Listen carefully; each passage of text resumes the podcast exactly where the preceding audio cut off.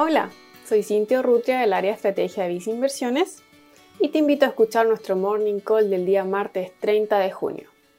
Hoy termina lo que sería la primera parte del año 2020, encontrándonos de cara hacia un segundo semestre.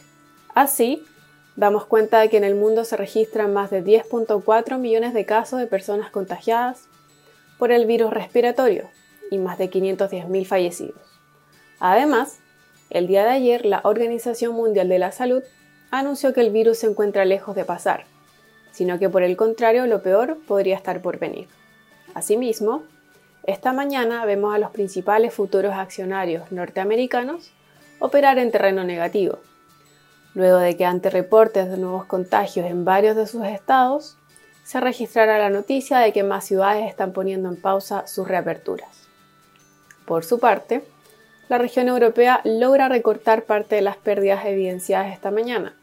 Y hasta ahora el índice Eurostox muestra movimientos acotados de menos 0,07%.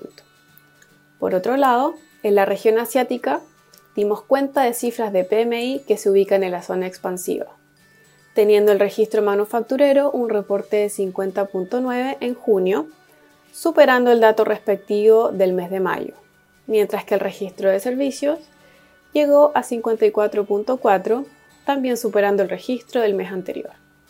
Para la agenda de hoy, los inversionistas se encuentran atentos a las declaraciones del secretario del Tesoro y el presidente de la Reserva Federal de Estados Unidos, que comparecen ante el Comité de Asuntos Financieros de la Cámara de Representantes. En Visa Inversiones, te recomendamos invertir en mercados accionarios internacionales diversificados favoreciendo regiones que tengan el apoyo de sus autoridades por el lado fiscal y monetario, así como también en regiones o países que muestren señales de recuperación más concretas.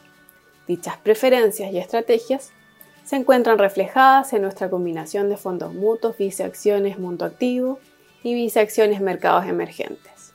Finalmente, si quieres saber más sobre nuestras recomendaciones, te invitamos a visitar nuestra página web viceinversiones.cl o contactando directamente a tu ejecutivo de inversión.